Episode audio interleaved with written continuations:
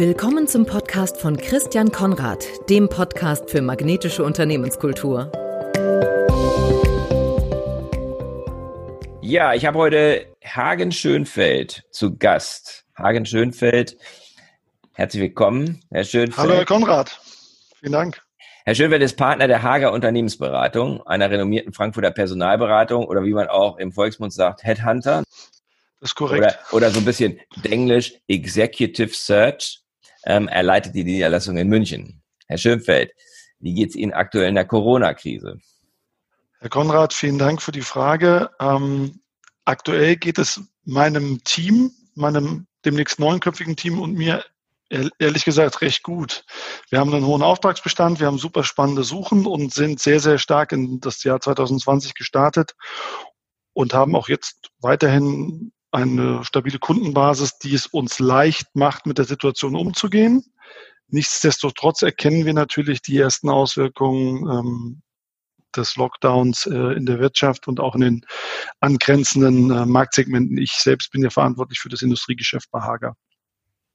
Das heißt, Sie sind auch so von der ganzen Automotive Lockdown und so weiter so zumindest ein bisschen betroffen. Ja wir haben wir haben mehrere Automotive-Mandate, die gerade gestreckt werden, weil tatsächlich Automotive der Bereich ist, der die Produktion ja zu 100 Prozent stillgelegt hatte, phasenweise, oder das auch noch stillgelegt hat. Die Nachrichten dort sind nicht so positiv in Wirklichkeit, wie, äh, wie sie in den Medien dargestellt werden.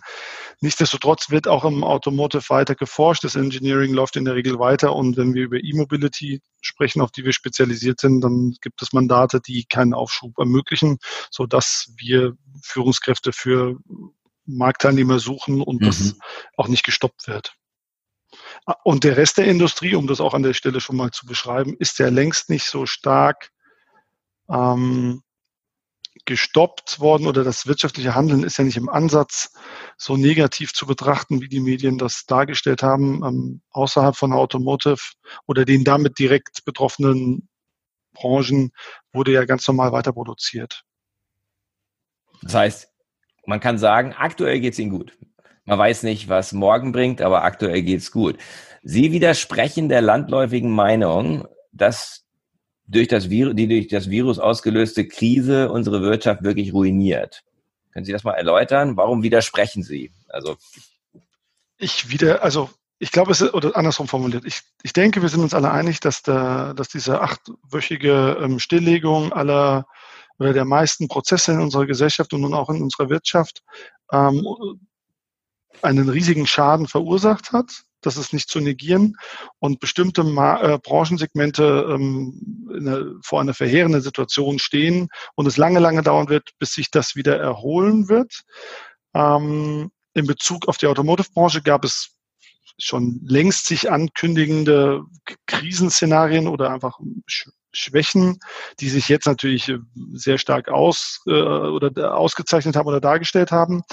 Ich widerspreche der These, dass ähm, alles schlecht ist. Dafür sehe ich einfach ganz konkret, dass wenn wir über die Industrie reden, über das produzierende Gewerbe in Deutschland, dass es Marktsegmente gibt, die, gibt, die überhaupt nicht betroffen sind. Wenn wir über die Fördertechnik reden, die ähm, die Kohleindustrie in der ganzen Welt unterstützt, das mögen wir Deutsche nicht hören und Kreta auch nicht. Faktisch geht es dieser Branche sehr, sehr gut. Wenn wir über, über Sensortechnik reden, wenn wir über ähm, Anlagenbau für die Lebensmittelindustrie reden oder Verpackungsmaschinenbauer äh, in der Verpackungsindustrie, die die Pharmaindustrie beliefern, dann geht es diesen Herstellern in, in der aktuellen Situation durchaus gut oder das, äh, das Geschäft läuft ganz normal. Und auch ein Halbleiterhersteller oder ein Sensorhersteller produziert ganz normal weiter. Die Unternehmen haben ihr Verhalten dahingehend angepasst, dass sie die Schichten voneinander getrennt haben, sodass die Mitarbeiter sich nicht gegenseitig anstecken könnten, wenn es einen erkrankten Mitarbeiter gäbe. Aber grundsätzlich wird dort äh, produziert. Automotive mhm. ist ein Sonderfall, der sich leider, leider sehr, sehr stark auswirkt. Aber die große Frage wird sein, wie schnell sich das einfach wieder stabilisieren ja, kann. Die fangen ja wieder an. Ne? Also, äh. Ja, und VW hat aber auch, wenn wir ehrlich sind, in Wolfsburg sofort wieder die Bände äh, oder die äh, stillgelegt oder die Stilllegung wieder angekündigt, weil die Nachfrage nicht vorhanden ist. Aber wen wundert es, wenn wir die, die Gastronomie und den Handel äh, stilllegen, dann äh, sinkt das Konsumklima oder die Konsumstimmung bricht, äh, Stimmung betrübt sich ja ein und dann dürfen wir nicht erwarten, dass jeder ein in Deutschland hergestelltes Auto für 50.000 Euro gleich äh, als nächstes kaufen möchte. Auch das wird sich aber wieder stabilisieren, sobald der Bürger, wenn er erstmal wieder in Freiheit durch die Straßen gehen kann, feststellt, dass das Leben ja weitergeht. Das war medial, glaube ich, etwas sehr verzerrt in den letzten Wochen. Ja, da sind wir, da sind wir, sind wir sozusagen auch in so einer Blase wahrscheinlich. Ne? Wir denken dann plötzlich, die Welt geht unter. Ja. Ähm, die Welt wird weitergehen. Die ging auch Definitiv. Äh, in vergangenen Krisen ging sie weiter, ähm, vielleicht unter anderen Vorzeichen. Sie sind eine Personalberatungsfirma, und was ich festgestellt habe, als ich ein bisschen recherchiert habe, wir kennen uns ja schon ein Weilchen, aber ich habe jetzt vor unserem Gespräch noch mal ein bisschen recherchiert, ähm, ist Ihr Unternehmen auch ein attraktiver Arbeitgeber? Also ich habe mal auf, ja. Kununu, auf Kununu geguckt, ja, bekannteste deutsche Arbeitgeberbewertungsportal, ähm, wo man es auf der Fünfer-Skala misst, nicht, über Feedbacks ja. von Mitarbeitern und sie sind bei 3,9, was für ein Unternehmen ihrer Größe und auch in ihrer Branche, glaube ich, eher ungewöhnlich ist. Was macht diese Attraktivität aus Ihres Hauses? Also, also vielen Dank erstmal für das Kompliment. Ähm, tatsächlich ist es für Beratungsunternehmen, denke ich, im Allgemeinen schwierig, ähm, gute Bewertungen zu erlangen, da viele junge ähm, Mitarbeiter grundsätzlich nicht die, die Erwartungshaltung haben oder mit der falschen Erwartungshaltung in das Berufsleben starten. Wir haben viele Berufseinsteiger, äh, die mhm. nach der Universität zu uns kommen und dann feststellen müssen, dass in Beratung wirklich sehr viel gearbeitet werden muss. Wir sind Dienstleister, wir sind jederzeit für die, für die Kunden greifbar. Das erfordert eine hohe Leistungsbereitschaft. So. Ähm, das Unternehmen ist geprägt durch die beiden Eigentümer, mhm. ähm, Ralf Hage, den Gründer, und Martin Grill, die tatsächlich, ich denke, zwei wesentliche Merkmale im Alltag ähm, umsetzen und leben. Und das ist auf der einen Seite das, das Faktum, dass es keine, so gut wie keine Hierarchie im Unternehmen gibt. Natürlich sind wir nach okay. Branchensegmenten eingeteilt mhm. und ich als, als Business Unit Manager Industry für, habe natürlich die Verantwortung für meine Mitarbeiter und die wissen auch, wer der Chef ist. Aber nichtsdestotrotz oder gerade deswegen wird in erster Linie auf ähm, wirklich auf eine große Menschlichkeit geachtet, die durch die beiden Eigentümer vorgelebt wird ähm, und auch Ehrlichkeit im, im, im Prozess, im Handeln, im, im Geschäftsmodell. Jeder weiß, warum man, warum man in diesem Unternehmen arbeitet, dass es darum geht, Gewinne zu, zu mhm. erreichen, zu erzielen und dass leistungsfähige Mitarbeiter überdurchschnittlich bezahlt werden können. Mhm. So, das ist ganz transparent, das ist ganz ehrlich, ohne, ohne immer, immer dieses, diesen Blick auf die Menschlichkeit zu verlieren. Ich denke, mhm. das zeichnet Tage aus. Mhm. Also man fühlt sich bei Ihnen nicht wie eine Maschine oder wie einfach nur ein Rädchen, wie in so großen Unternehmen, sondern eher, man wird eben als Person, als Mensch auch, auch wahrgenommen. Absolut. Alles ist sehr konkret mhm. und, jeder, und sehr nahbar. Jeder kann jederzeit den Eigentümer mit ah, Frage Ah ja, okay. Behelligen. Das ist natürlich auch ungewöhnlich. Wie viele Mitarbeiter haben Sie insgesamt? Aktuell 110. 110, ja. Damit sind wir einer der größten im Markt. Mehrere Standorte und ähm, genau und mhm. damit ähm, einer der größten im Markt, ja. Was mich besonders beeindruckt hat, als ich drauf geguckt habe, war die, äh, war die gute Bewertung durch Bewerber. Ja, also bei Kununu kann man, werden, werden sie durch Mitarbeiter bewertet, aber auch durch Bewerber. Ähm, und zwar haben die meisten von denen, die ich gelesen habe, eine Absage erhalten oder sich nicht für sie entschieden und trotzdem haben sich hingesetzt. Das muss man sich mal vorstellen muss man sich vorstellen, die nehmen sich ja die Zeit und schreiben da auch. Die haben nicht nur einfach Kreuzchen gemacht, haben richtig was geschrieben. Ähm, was machen Sie in Ihrem Bewerbungsverfahren besser als andere? Nicht? Also letztendlich sind Sie ja Experte für dieses, für, für solche Verfahren, letzten Endes, ja, aber auf der anderen Seite. Aber Sie machen es offensichtlich, ja, man sagt ja manchmal der Schuster, oder wie war das, der Ne, es gibt auch so einen Spruch. Der, der, der Schuster trägt die schlechtesten Schuhe, oder? Schuhe, genau, genau, genau. Und bei Ihnen ist es anders. Ja. Ich denke, wir machen, wir haben es professionalisiert. Das bedeutet, wir haben Mitarbeiter, die hauptverantwortlich für das Recruiting fürs interne Recruiting zuständig sind. Mhm. Ich denke, das ist mal das Wichtigste. Bei vielen Personalberatungen wird das halt nebenbei so oder bei vielen Beratungen einfach irgendwie nebenbei gemacht und dann dann, dann klappt was nicht, weil, der, weil andere operative Alltagsprozesse natürlich dann störend äh, wirken. Ähm, wir haben einen Grundsatz, dass grundsätzlich in unserem Handeln immer bedacht werden sollte, dass aus Kandidaten Kunden werden könnten. Und wenn man das auch mit den eigenen, mit, mit den Bewerbern für die, für das eigene Unternehmen auch berücksichtigt und das dort auch umsetzt, mhm. dann erfahren diese Bewerber glücklicherweise den gleichen Prozess, mhm. den auch ähm, potenzielle Kandidaten in einem Selektionsprozess erfahren. Und ja, zum Glück äh, ist es hier erkennbar. Ne? Also es, es, es, es, zeichnet, es zeichnet uns dann aus, beziehungsweise es wird einem gedankt, zumal man ja immer bei Kununu berücksichtigen muss, dass eher der Unzufriedene oder ähm, genau. ja, Unbedachte sich äußert. Ist so. Also deswegen ja. ist eine hohe Bewertung eben schon, hat schon einen ziemlichen Wert, weil es gibt auch Unternehmen, die, wo ich sagen würde, ist ein guter Arbeitgeber, die eine schlechte Bewertung haben. Definitiv, ja. Also, also das ist schon manchmal unfair. Manchmal Wir sind glücklich. Unfair. Ja. Es gibt also welche, die, da, da wirft das ein ganz falsches Bild auf. Aber ähm, eben bei Ihnen ist es eben auch wirklich interessant zu beobachten, dass Sie sich auch Zeit nehmen. Und die Erklärung kann ich gut nachvollziehen, was, glaube ich, auch ein Hinweis ist für viele. Man sagt, okay, ein Bewerber kann Kunde werden. Das gilt ja auch für andere Branchen. Ein Bewerber, der, den ich jetzt, der jetzt bei mir nicht erfolgreich ist, der wird irgendwo anders unterkommen, gerade wenn es laut sind, so Universitätsabsolventen sind. In drei, 15 Jahren sitzt er dann plötzlich da und man begegnet sich wieder. Wir sind Dienstleister. Aus meiner Sicht sind wir mhm. sind natürlich offiziell Berater. Mhm. Ich berate, aber äh, um ehrlich zu sein, berate ich in erster Linie meine Kunden hinsichtlich ähm, der Möglichkeiten im Markt. Äh, ich gebe Markteinschätzung, ich gebe Bewertungen hinsichtlich der Kandidaten. Ich, ähm, es ist ähm, sehr spannend, einer Führungskraft, die seit 25 Jahren eine, eine extrem steile Karriere ähm, verwirklicht hat, auch noch äh, weise Ratschläge zu geben. Da bin ich immer sehr vorsichtig. Ähm, die, äh, die Bewerber, die Kandidaten haben einfach das Glück, dass wir dieses Dienstleistungsverständnis leben und äh, sie es erfahren können. Und dann haben wir das Glück, dass sie dann zu, offenkundig positive Bewertungen auch, äh, auch mhm. im Öffentlichen, also auf Kununu oder sowas hinterlassen. Das ist doch toll.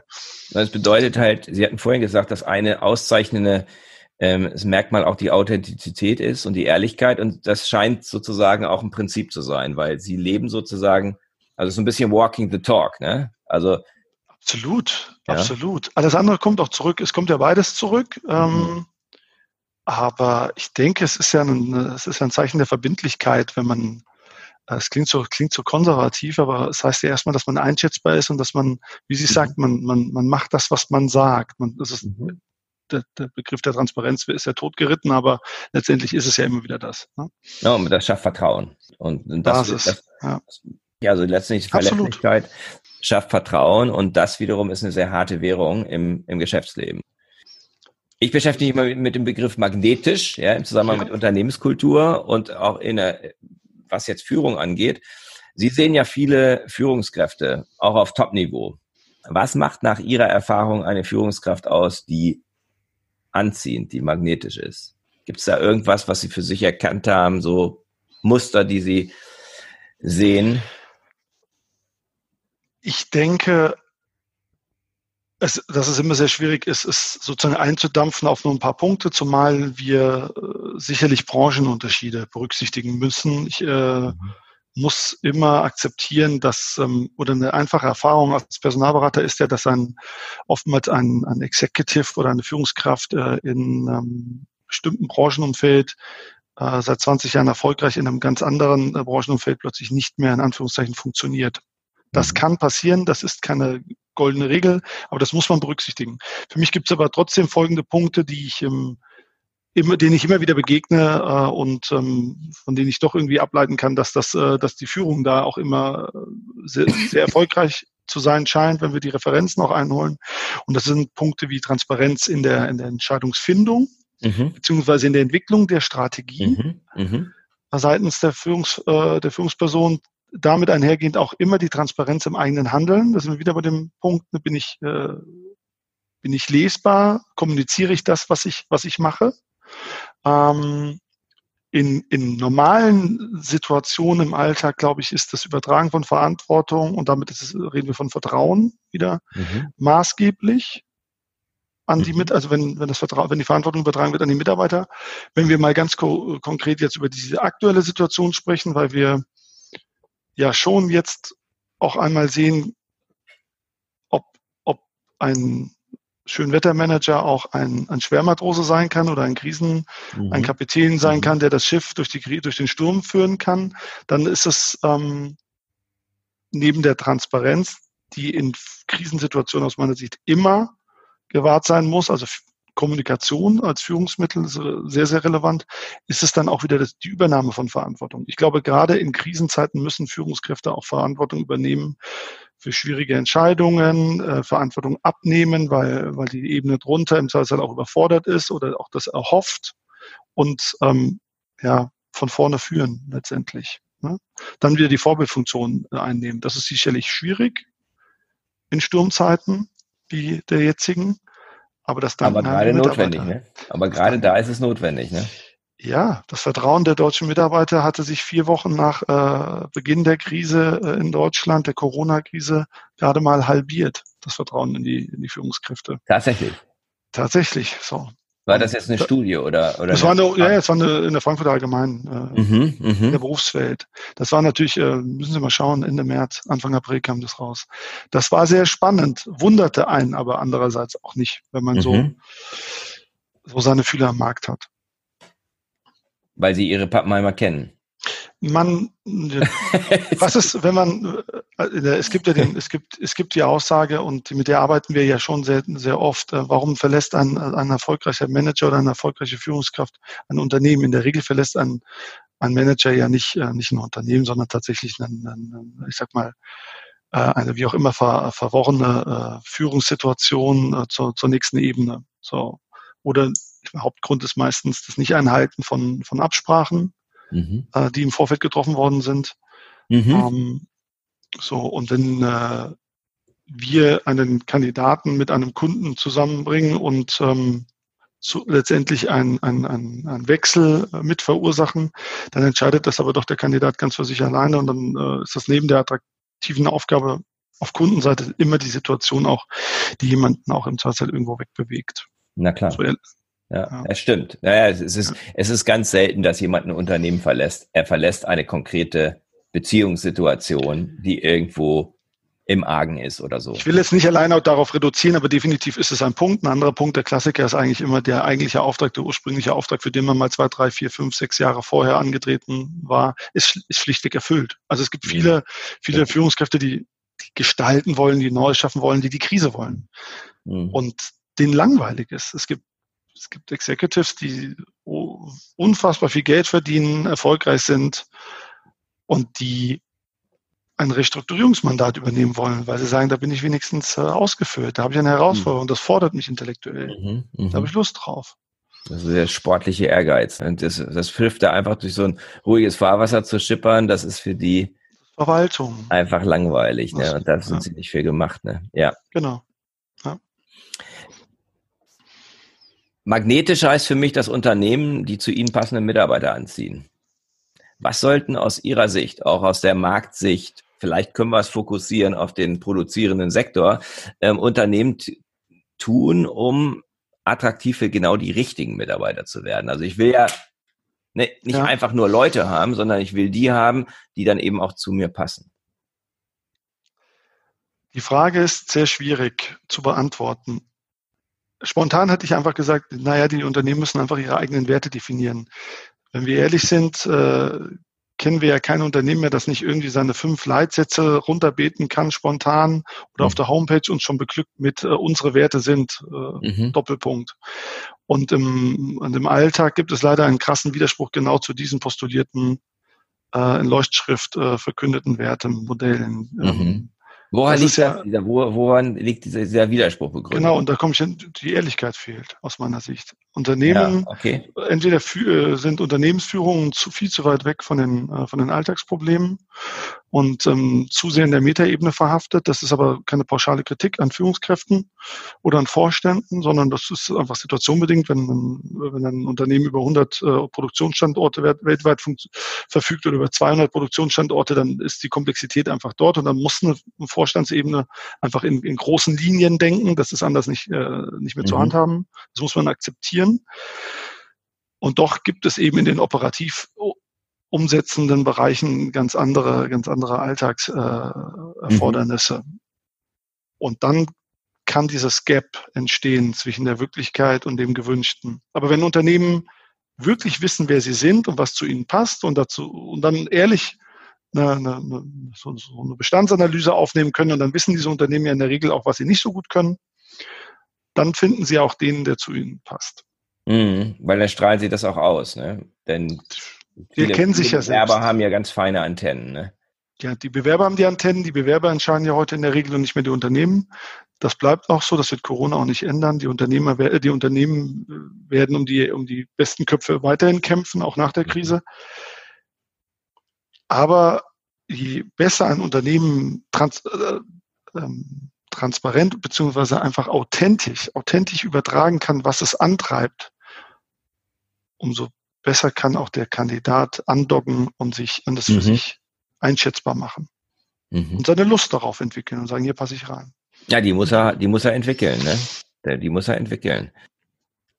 Was macht Sie persönlich magnetisch? Also ja, irgendwas muss es ja sein, dass Sie die Kunden anziehen, dass Sie die Mitarbeiter anziehen. Irgendwas muss, muss ja. Ihr Geheimnis sein, Herr Schönfeld.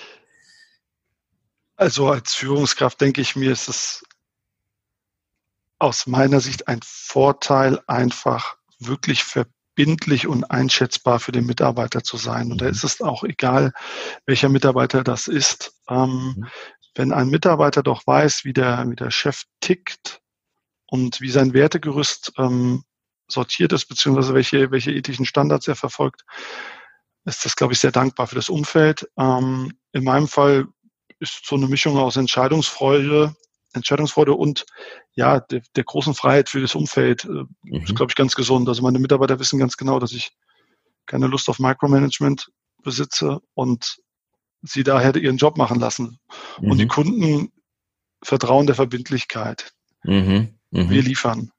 Das wissen die Kunden. Mhm. Und dafür stehen sie sozusagen. Stehen sie sozusagen mit ihrem Namen und äh, ihrem Wort, ne? So. Ja, das Wort garantiert auch eine ehrliche Markteinschätzung und mhm. äh, die, das Benennen von, von Prozessnachteilen, wenn es die mal gibt. Mhm. Das liegt ja, da gibt es ja immer mehrere Gründe für. Aber am Ende des Tages gibt es eine Wertschätzung äh, zwischen Kunde und, äh, und Berater. Und das ist doch das Tolle. Ne? Das verbindet doch. Mhm. Macht, macht das Ganze auch belastbar und macht auch Freude dann. Absolut, ja. Ist ja. für beide Seiten wahrscheinlich. Gibt es ein Unternehmen, das Sie so fasziniert, jetzt, Sie kennen, ja. das so magnetisch ist, dass Sie trotz der aktuellen Zufriedenheit in Ihrem Job bei Hager schwach werden würden, wenn die Ihnen einen Job anbieten? Wenn die jetzt ankämen und sagen, Herr Schönfeld, wir hätten hier was für Sie. Also wirklich gestalten, wirklich machen, wirklich mal ein großes Rad drehen. Ja, ja, das ist eine gute Frage, die ist natürlich auch immer gefährlich, aber letztendlich glaube ich, wird jede, jede Führungskraft oder jeder Marktteilnehmer, jeder Gestalter wird ja auf die Aufgabe anspringen. Mm, also das mm. wäre auch in meinem Fall, dann müsste das ja so sein. Das heißt, das müsste ja eine, auf, die, eine Aufgabe mit einer Attraktivität sein, die einen in irgendeiner Form äh, locken und reizen könnte. Ich denke, dass das, das Unternehmen ähm, nicht im Hintergrund steht, sondern das Unternehmen müsste, muss vieles dann richtig machen. Und tatsächlich, die Hage Unternehmensberatung macht schon vieles richtig. Mhm. In meinem konkreten Fall bin ich, ähm, bin ich mein eigener Herr. Mhm. Ich habe hab ein eigenes Profit Center, ich habe ein eigenes Team, ich agiere ja völlig frei, ich habe eine, hab eine Industrieverantwortlichkeit, mhm. ähm, äh, agiere und steuere global die Zusammenarbeit mit unseren Kollegen so, so dass man ähm, in meinem Fall sicherlich von einer hohen Zufriedenheit sprechen kann. Mhm. Ich glaube aber, wenn wir es jetzt mal verallgemeinern, die Unternehmen müssen eben bestimmte Faktoren gewährleisten können, sodass, sodass mhm. sich diese diese Führungskräfte, ja, salopp formuliert, aus, mhm. austoben oder sich einbringen können. Mhm. Sie wollen ja einen Wertbeitrag, einen, einen Führung, eine Führungskraft will immer einen mhm. Wertbeitrag leisten für das Umfeld. Und dann dürfen gewisse Fehler oder negative Aspekte nicht im Vordergrund stehen oder erkennbar sein. Das heißt mhm. nicht, dass Unternehmen allgemein austauschbar sind, gar nicht, gar nicht. Aber die Vielfalt ist ja riesig in, äh, in der deutschen Wirtschaft, so dass ich jetzt nicht behaupten könnte, es gibt nur einen Unternehmenstyp, der wie Sie sagen, magnetisch ist oder extrem attraktiv ist, weil er bestimmte Punkte erfüllt, sondern das kann schon sich in, in vielfältiger Art, glaube ich, äußern. So, und dazu gibt es ja dann auch die da hängt natürlich auch von der Größe ab. Aber es gibt gleich Firmen, die, die einfach viel, viel mehr Bewerber bekommen als andere. Ja, aber das also, liegt das, ja. Das gibt's. Ja, aber das und liegt manchmal ja daran, liegt es an der Unternehmenskultur. Und daran, Weil die haben ja unterschiedliche Aufgaben. Ne? Die haben ja nicht nur eine attraktive Aufgabe, wo sie. Absolut. Accenture hat, ähm, ich glaube, eine halbe Million Bewerber jedes Jahr.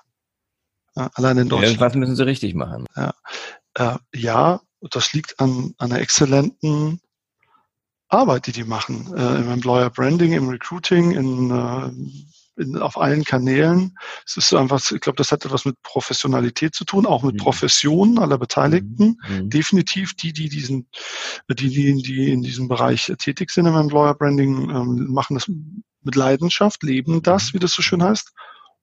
Und doch geht es ja auch einfach um Markentechnik, äh, Marketing, PR. Mhm was immer eine Langfristigkeit voraussetzt im Handeln. Und dann. Genau, das ist so. Ich, also ich komme ja aus dem Marketing. Marke ja. baut man nicht innerhalb von einem Jahr auf. Die baut man über viele Jahre auf. Das ist äh, ja, das Beziehungsmanagement. Hm? Ja, das hat aber noch nicht jeder raus. So. Nee, viele, viele können auch den Unterschied zwischen Marke und Marketing nicht. Aber das wäre, ja. das wäre ein anderes Gespräch. Aber ähm, da gibt's, äh, alle Menschen haben eine Beziehung zu einer Marke und wenn Accenture jetzt einen guten Job gemacht hat, dann haben die das über Jahre gemacht ähm, im Employer Branding. Dann haben die das über, wahrscheinlich über die letzten 10, 15 Jahre aufgebaut, um da hinzukommen. Definitiv, ja. ja. ja. Was sollten Unternehmen tun? Also Sie, Sie haben ja wahrscheinlich auch Unternehmen in Ihrem Portfolio, die attraktiver sein könnten und äh, dann der Job für sie einfacher wäre. Ne? Was würden Sie, was, was würden Sie denen raten? Sie sind ja jetzt in dem, der sind nicht als Berater zuständig, zuständig für Sie, sondern eher lösen wir das Problem. Ähm, aber was könnten die tun, um magnetischer zu werden? Gerade die nicht so attraktiven. Ja, es ist, es ist spannend. Also tatsächlich grundsätzlich glaube ich, wir haben eine große Diskrepanz zwischen dem, dessen, zwischen dessen, was wir wahrnehmen in der Öffentlichkeit. Und das sind äh, oftmals ja die, die internationalen Konzerne, die ja gar nicht ähm, sozusagen das, die Werkbank in Deutschland darstellen oder das, äh, oder der große Arbeitgeber sind. Ob das DAX-Konzerne sind oder amerikanische Konzerne. Ähm, in Relation ist ja der deutsche Mittelstand der, der große Arbeitgeber in Deutschland. Absolut. So, und, ähm, wir haben natürlich im Mittelstand, also wenn wir über Mittelstand reden, dann reden wir ja jetzt mal spontan über Unternehmen zwischen 500 Mitarbeitern und 50.000 Mitarbeitern. Wir haben in Deutschland äh, Unternehmen mit 30.000 Mitarbeitern weltweit, äh, die kein Mensch kennt mhm. äh, auf der Straße, die man natürlich in deren Branche als absoluten Premium-Marktteilnehmer wahrnimmt und wertschätzt, sonst könnten die auch keine 30.000 oder mehr Mitarbeiter haben, aber die das Thema Employer Branding komplett vernachlässigt haben, einfach aus diesem Irrglauben in, in, heraus, dass man, und so sind familiengeprägte Unternehmen oftmals in, äh, aus einer reinen Tugendhaftigkeit heraus gewesen in den letzten Jahrzehnten, dass man nicht in der Öffentlichkeit über sich selbst spricht und nicht mhm. äh, angibt über das, was man da macht. So, diese Eigentümerfamilien sind auch nicht aufgefallen durch Yachten in Monaco oder ähnliches, sondern durch eine große Dankbarkeit ihren Mitarbeitern gegenüber und dem, dem Wissen aller, dass die Familie alles für den Bestand des Unternehmens mhm. in Kauf nehmen würde und wird. So. Diese Unternehmen haben jetzt erst sehr, sehr spät in den letzten Jahren das Thema Employer Branding oder ich sag mal Selbstvermarktung auch ähm, entdeckt und haben aber eigentlich aus meiner Sicht alle, alle Vorteile in der Hand, weil sie eben nicht mit Massenentlassungen in den Medien auftauchen. Also das versucht man immer bis zum letzten zu vermeiden, weil sie unfassbar innovativ eigentlich sind, weil sie oft Marktführer sind. Wir reden von den klassischen Hidden Champions, die ihren Markt beherrschen weltweit und ähm, die ein äh, sehr, ja, in Teilen vielleicht tradiertes Wertegerüst ähm, verfolgen, aber das am Ende des Tages ja immer in einer starken Hinwendung zum Menschen, zum Mitarbeiter mhm. resultiert. Und das ist natürlich, so auch wie ich es jetzt formuliere, nicht die moderne neue Sprache. Ähm, die müssen die Firmen teilen lernen, aber am Ende des Tages wären diese Unternehmen eigentlich in einer sehr, sehr guten Art und Weise in der Lage, dem potenziellen Kandidaten oder Mitarbeiter zu sagen, es geht um dich. Mhm. Oder ums, uns geht es um dich. So. Mhm. Und wenn diese Unternehmen das forcieren werden oder und sie, sie arbeiten daran äh, oder verfolgen werden, dann werden sie attraktiver und werden auch mehr wahrgenommen werden. Wir haben natürlich andererseits ganz sachliche Gründe, wie ähm, das Bestreben des deutschen Bürgers in, in Clustern, in, in bestimmten Top-Regionen wohnen zu wollen, in denen, also in München sitzt, der, sitzt die Hälfte aller DAX-Unternehmen. Äh, die Mittelständler leben eher dann äh, in ihren historisch begründeten Regionen auf dem Land oder im Allgäu oder in, in Ostwestfalen oder wo auch immer. Das sind einfach ganz ganz sachliche operative Nachteile für die mhm. für diese Unternehmen. Mhm. Aber nochmal, andererseits gerade in diesen Zeiten ähm, kann man das wunderbar verfolgen. Der deutsche Mittelstand hat im März und im April sicherlich in Relation nicht im Ansatz so viele Mitarbeiter in der Probezeit entlassen, wie das ähm, Shareholder Value geprägte Unternehmen mhm. getan haben. Das sind also als letzten Endes das, was diese Unternehmen tun sollten, um attraktiver zu werden, ist einfach mehr kommunizieren, ja. wofür sie eigentlich stehen, weil man einfach nicht genügend über sie weiß. Ja, also Definitiv. Also Teil ist ja, es einfach, absolut. das ist ein korrigierbarer Wettbewerbsnachteil. Ne? Sie werden jetzt nicht ihren Firmensitz von Gütersloh nach München verlegen, aber sie werden halt vielleicht ein bisschen mehr kommunizieren. Sie müssen viel mehr kommunizieren. Es, warum, es, warum es eben wertvoll ist und warum, warum sie ein attraktiver Arbeitgeber sind und genau diese langfristige Perspektive, die die haben, ähm, ist ja der große Unterschied. Ich bin selber ein Konzernkind und deswegen weiß ich, ähm, was das bedeutet, dass man einfach sagt, oh, puh, nee, langfristig wollen wir nicht mehr, wir sprechen von Assignments, ja. Ähm, das war um die Jahrtausendwende im Übrigen. Und ähm, ja, spannend. Zum Abschluss vier kurze Fragen an Sie ja. persönlich was basiert auf meinem Modell der vier Dimensionen magnetischer Unternehmenskultur. Mögen Sie die Vision, die Sie für Ihr Leben haben, Ihr persönliches Warum mit uns teilen? Das ist natürlich sehr persönlich. Ne? Also muss jetzt auch nicht sozusagen das Innerste nach außen gekehrt werden. Aber ich ich sage, ich kann für mich sagen, äh, ganz öffentlich sozusagen, dass mich letztlich, ähm, ich sag mal, inhaltliche Erfüllung antreibt oder reizt. Und die entsteht durch Vielfalt. Ich habe das Glück, einfach ja täglich quasi sehr beeindruckende, interessante Menschen in allen möglichen Lebensphasen oder Lebensabschnitten kennenzulernen. Dafür bin ich auch dankbar. Mhm. Ihre drei wichtigsten Beziehungen? Ehefrau, Kinder, Freunde. Hm. Was gibt Ihnen Energie? Die Lust am Gestalten ich schätze die Freiheit, die ich habe und Aha. versuche mir diese zu erhalten oder zum Entsetzen meines Umfeldes jeden Tag etwas zu erweitern. Mhm, mhm.